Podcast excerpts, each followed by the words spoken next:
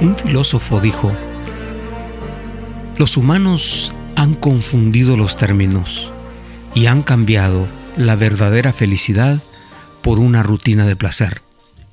Ese es el esfuerzo sobrehumano hoy.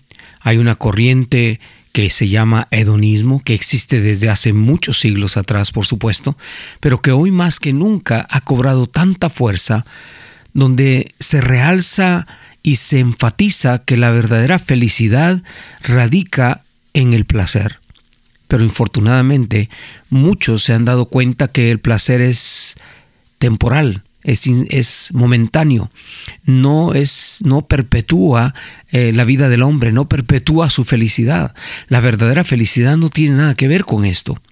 Otros también han pensado que el materialismo, el consumismo, viene a suplir los valores principales en los que descansa la verdadera felicidad. Es importante notar que la mejor manera de entender qué es la felicidad es encontrando el origen de esta y al autor de esta.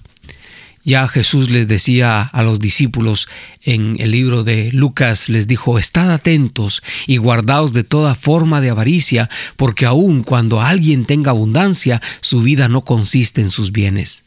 No nos engañemos, definitivamente el ser humano nunca ha probado ni va a probar que los placeres de este mundo, la abundancia de cosas o el placer en el sexo, en, el, eh, en las drogas y en todo ese tipo de cosas va a sustituir jamás la verdadera felicidad.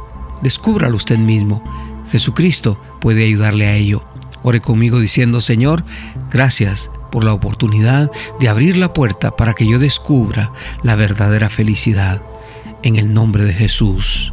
Amén.